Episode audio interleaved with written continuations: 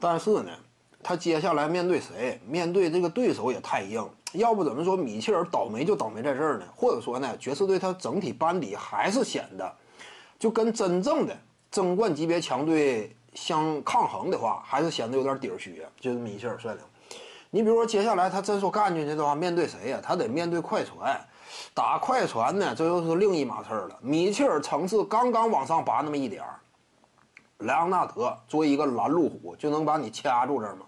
保罗乔治呢，不太值得多谈。就是在米切尔面前，保罗乔治话语权不多呀。这个怎么讲？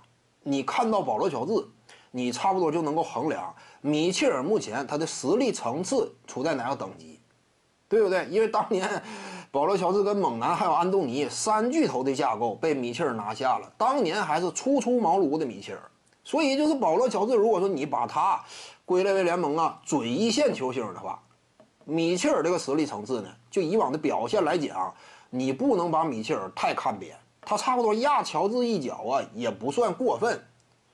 这些年，米切尔啊进入联联联盟之后，一直以核心球员的身份率队啊，差不多哎都是能够打到第二轮这个级别，不算太低嘛。保罗乔治呢，在米切尔面前可能说不太值得提，但是这个朗纳德呢，确实是很难摁得住。两人之间真说对比的话。当下的身手实力、赛场经验与阅历、争冠的底气，米切尔还是不如保罗·乔治，所以真打到第二轮呢，爵士队挺难啃，这个是一定的。康利、米切尔再加上一个戈贝尔，挺难啃。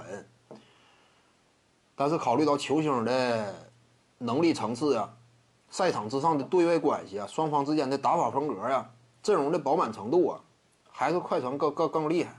所以米切尔今年有可能季度呃继续是饮恨第二轮，再往前冲也做不到。